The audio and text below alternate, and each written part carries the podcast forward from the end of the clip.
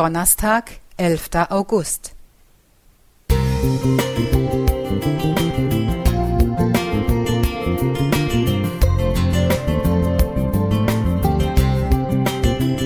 Ein kleiner Lichtblick für den Tag.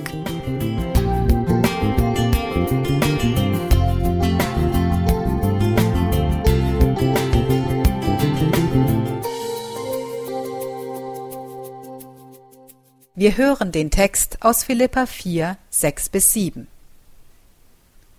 Sorgt euch um nichts, sondern in allen Dingen lasst eure Bitten in Gebet und Flehen mit Danksagung vor Gott kund werden. Und der Friede Gottes, der höher ist als alle Vernunft, wird eure Herzen und Sinne in Christus Jesus bewahren. 2017 verbrachten mein Mann und ich unseren Sommerurlaub im Südwesten der USA. Vor dem Wochenende wollten wir noch unsere Vorräte aufstocken und legten einen Stopp beim Supermarkt ein.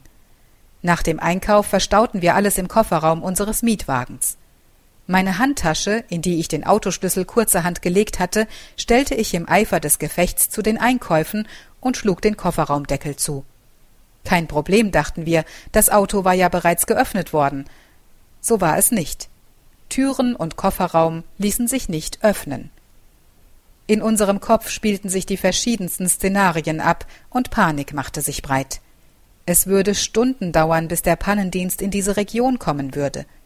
Könnten wir eine Scheibe einschlagen? Was sollten wir tun? In diesem Moment schickte ich ein Stoßgebet zum Himmel und bat Gott, uns in dieser Situation zu helfen.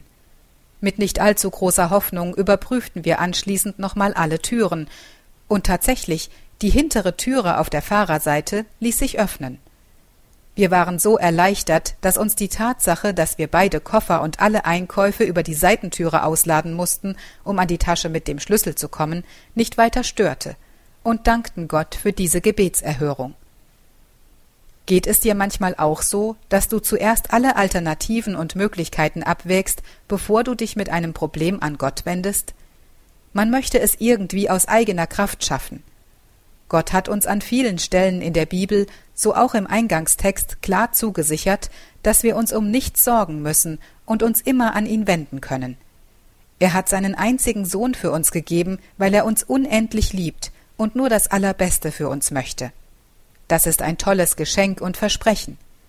Lasst uns daher heute das Geschenk bewusst annehmen und unsere Sorgen und unseren Dank vor Gott bringen, damit sein Frieden in uns wohnen kann.